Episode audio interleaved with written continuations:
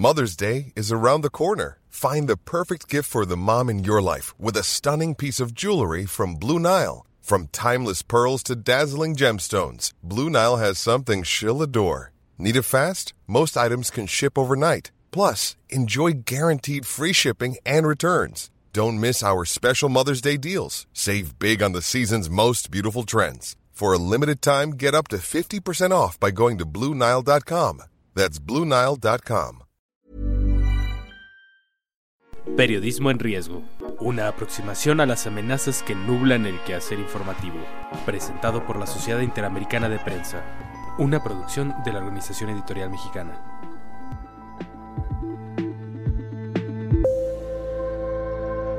¿Qué tal? Bienvenidos a una edición más de este podcast Periodismo en Riesgo, una emisión de la Sociedad Interamericana de Prensa para entender cómo está el estado de la libertad de expresión en nuestro continente y el acceso a la misma. Yo soy Alejandro Jiménez y el día de hoy tenemos un estudio muy interesante del Instituto Reuters, avalado por la Universidad de Oxford, que marca toda la investigación en noticias digitales. Es el reporte Reuters Institute Digital News Report 20 2021, donde se hace un estado del arte de cómo está consumiendo medios en todos los países del mundo. Para el caso mexicano, quien encabezó este esfuerzo fue la doctora María Elena Gutiérrez Rentería, profesora investigadora de la Escuela de Comunicación de la Universidad Panamericana Campus Guadalajara, que hizo junto con su equipo la parte del estudio mexicano de este gran estudio del Instituto Reuters para todo el mundo. Sin embargo, sus conclusiones nos ayudan mucho a entender cómo está están siendo consumidos los medios, cómo están siendo vistos por las audiencias, los medios de comunicación, no solamente en México, sino en América Latina. Doctora,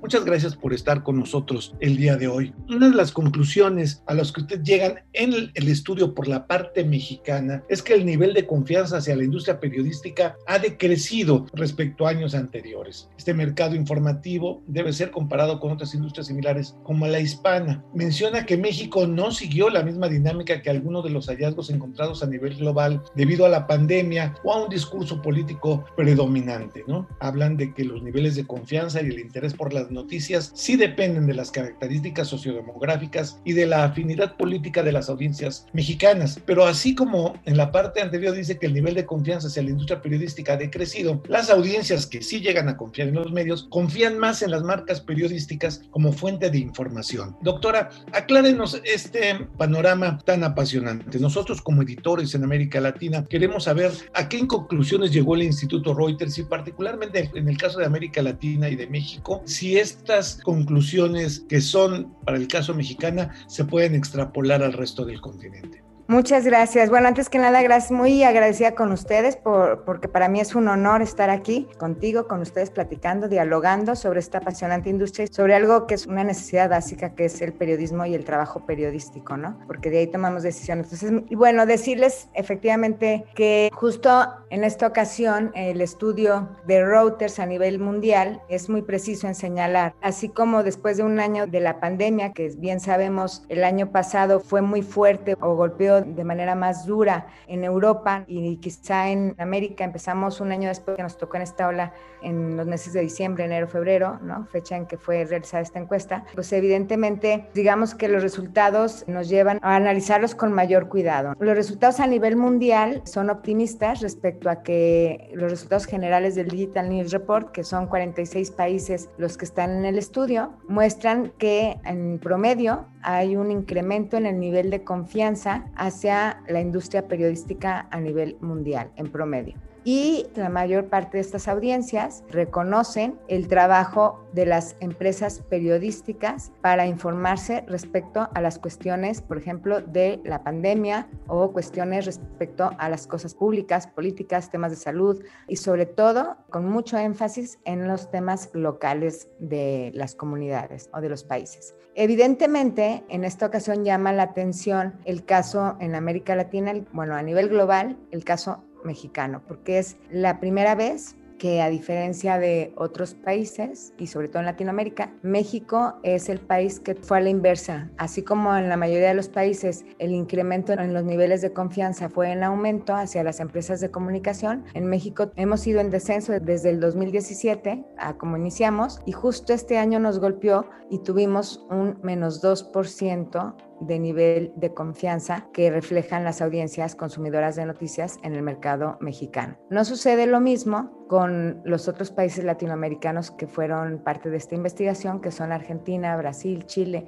Colombia y Perú. En esta ocasión, los países que fueron incluidos este año fueron Perú y Colombia. Y bueno, los demás países, Chile subió en niveles de confianza, Brasil se permanece igual. y bueno, no podemos comparar a, a, los nuevos que se incorporaron. Pero México sí tuvo un detrimento en un 2%. ¿Qué llama la atención? Nosotros en el caso mexicano lo que hicimos fue hacer un análisis muy a fondo científico con un método estadístico validado en el que efectivamente nos dimos cuenta que sí, eh, la valoración que hacen las audiencias mexicanas sí depende del nivel socioeconómico de la población, en este sentido del nivel de ingresos, del nivel de escolaridad, de la afinidad política, es decir, si se identifican con un partido político de izquierda, de centro de derecha, o dependiendo también del nivel de estudios y por grupos de edad, evidentemente constantemente. Entonces es la suma de todo, ¿no? Si nos vamos por grupo, ahí vamos viendo las diferencias significativas, cuyo reporte ustedes lo tienen, que puede ser compartido porque es un estudio hecho para ustedes, para la industria, y ahí pueden verlo a detalle, ¿no? Ahora bien, en el Instituto de Reuters también, en las diversas reuniones que tuvimos para ver los resultados globales y sobre todo ahora que fueron presentados a nivel mundial, sabemos y se, y se, y se ve muy claro, ¿no? Que, que cada mercado, cada región debe de ser comprendida desde su propia características que lo identifican. Sería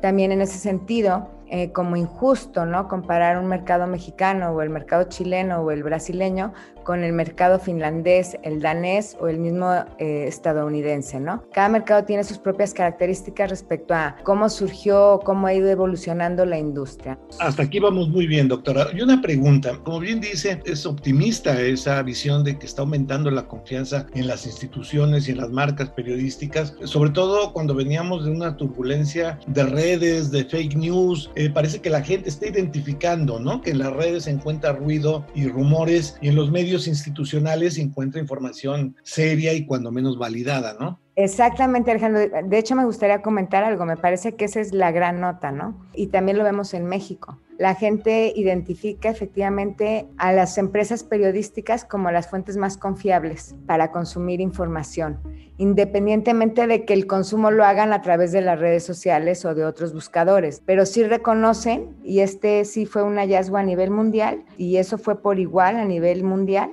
que el trabajo de la empresa periodística, en este caso la labor del periodista, está siendo reconocida y valorada por las audiencias. Y obviamente, pues el nivel de valoración también depende del segmento de edad al que pertenecen o al grupo de edad al que pertenecen las audiencias, como bien lo sabemos, ¿no? Pero sí, este hallazgo es una excelente noticia, lo cual en lo personal como académica nos anima bastante y sí somos muy optimistas. Y también se ve reflejado incluso en que las personas están dispuestas, y eso también en el caso mexicano aumentó, cada vez más a pagar por estos contenidos o suscripciones de pago por la oferta que realizan las empresas de comunicación abocadas al periodismo. En el caso del nivel de edad, los jóvenes, que en realidad son el futuro de la industria, los mayores de 5 años ya no contamos, pero los jóvenes, los que van hacia adelante, esos, ¿qué opinión están teniendo de los medios? Mira, eh, la verdad es que también es el gran tema. Si bien efectivamente las audiencias mayores de 55 años están con los medios tradicionales de comunicación, las audiencias de 18 a 24 años, efectivamente su mayor fuente de información pues son las redes sociales y eso es lo que preocupa. Sin embargo, también ellos reconocen el trabajo periodístico, aunque ellos se dejan llevar un poquito más por los famosos influencers y la plataforma TikTok es la que está llamando mucho la atención.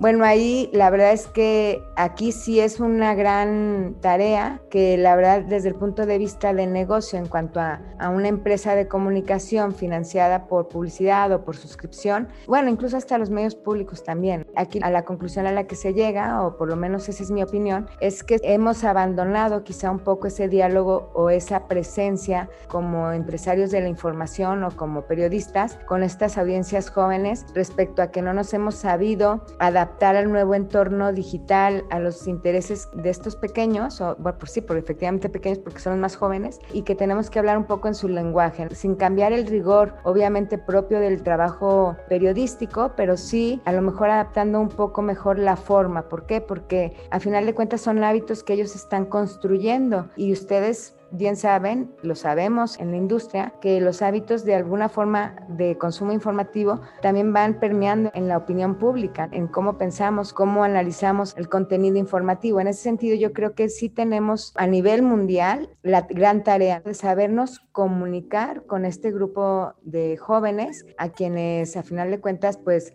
no es un futuro, es en un presente, ya están participando. Ahí se tiene que trabajar, entonces tendría que trabajar en nuevas audiencias y en las nuevas narrativas para mantenerlos conectados.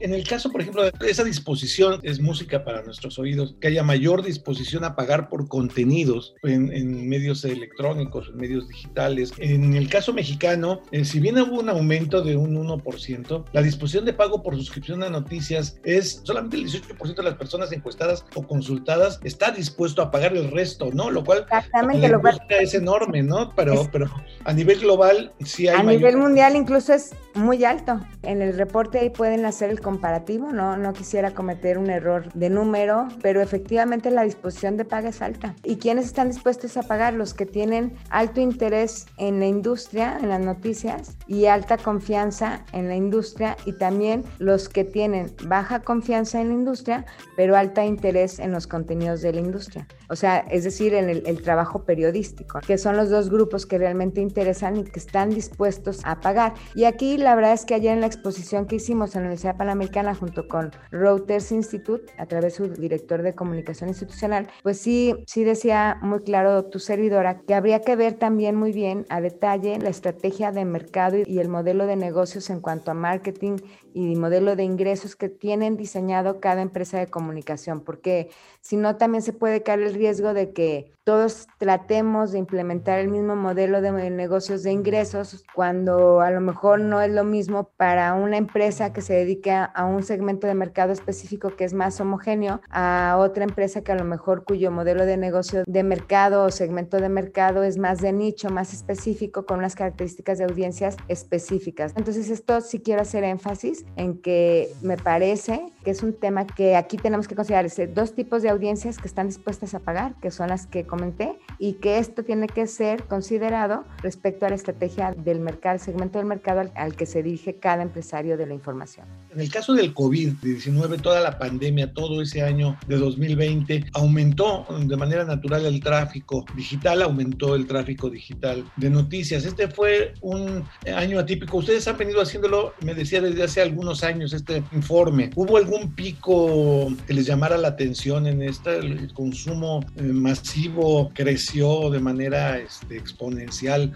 por el hecho de la pandemia. ¿Cuáles fueron los hallazgos que le dieron a este reporte, al reporte de 2021, unas características que no tuvo el año pasado? Haces una excelente pregunta porque desde el año pasado el tema de la pandemia sí se incluyó. Sin embargo, vuelvo a insistir, pues a México todavía no, apenas sonaba el virus. En enero, febrero del año pasado apenas a nosotros pensamos que algo era muy lejano, no fue significativo. Por tanto, la verdad es que ese tema lo manejaron de forma muy específica en Europa. Este año sí fue genérico en los 46 países y sí la novedad de este año comparado a años previos es que es la primera vez que se toca el tema de las comunidades, de los intereses de noticias locales en todos los países y el tema de la pandemia en todos los países, cosa que el año pasado solo se hizo en algunos de ellos. La gran novedad de este año es que ya vemos con claridad cuáles son los temas de mayor interés que tuvieron de cobertura local estas audiencias, los contenidos que mayor se consumieron y efectivamente los temas de mayor consumo fueron relacionados a la pandemia, al COVID, seguidos de la política, partidos políticos, políticos, etcétera,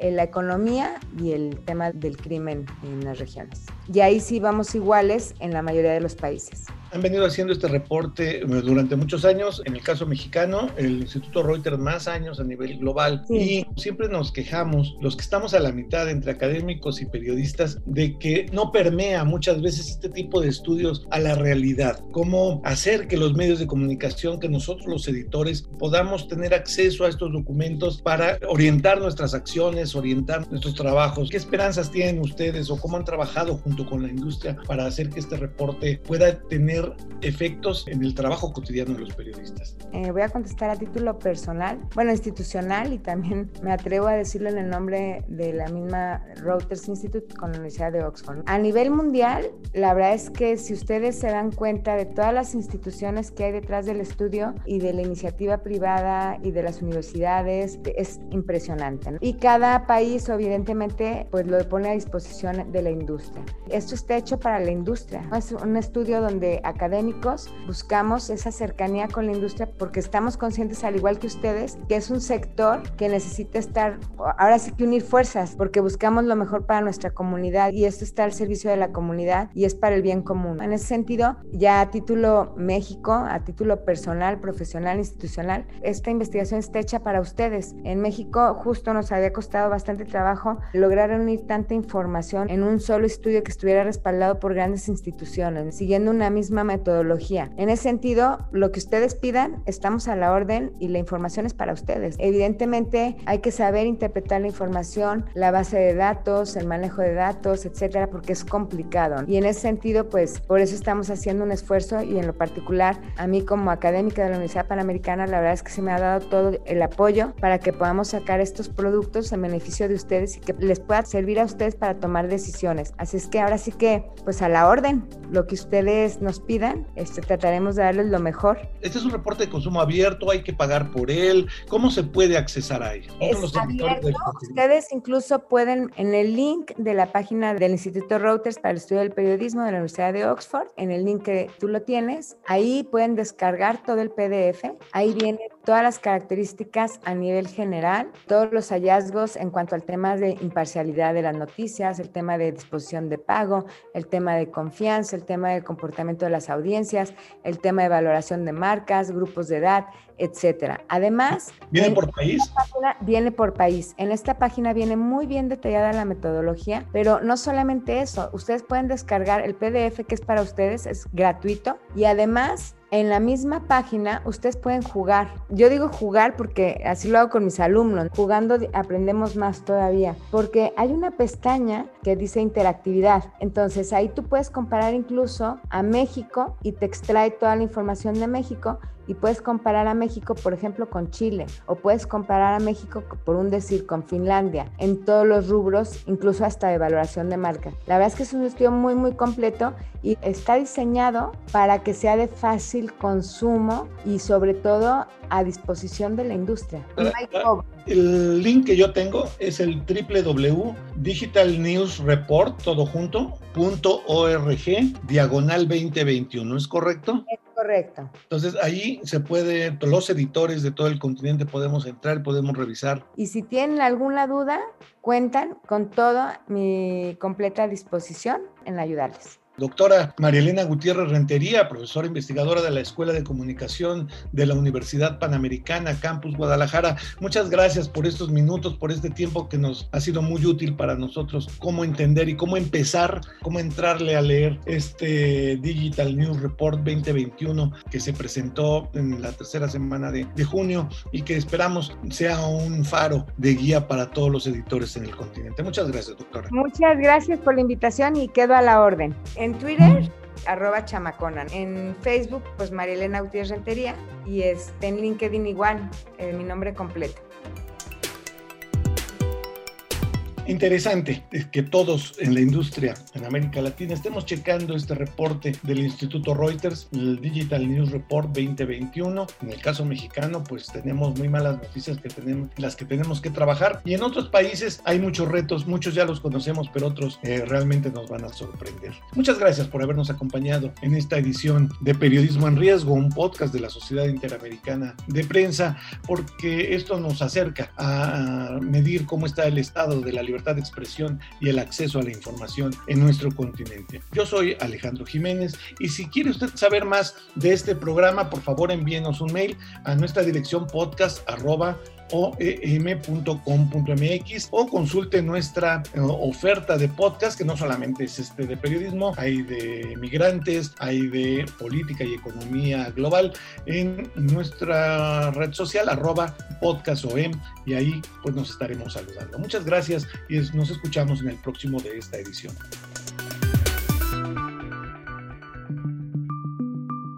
Esta es una producción de la Organización Editorial Mexicana.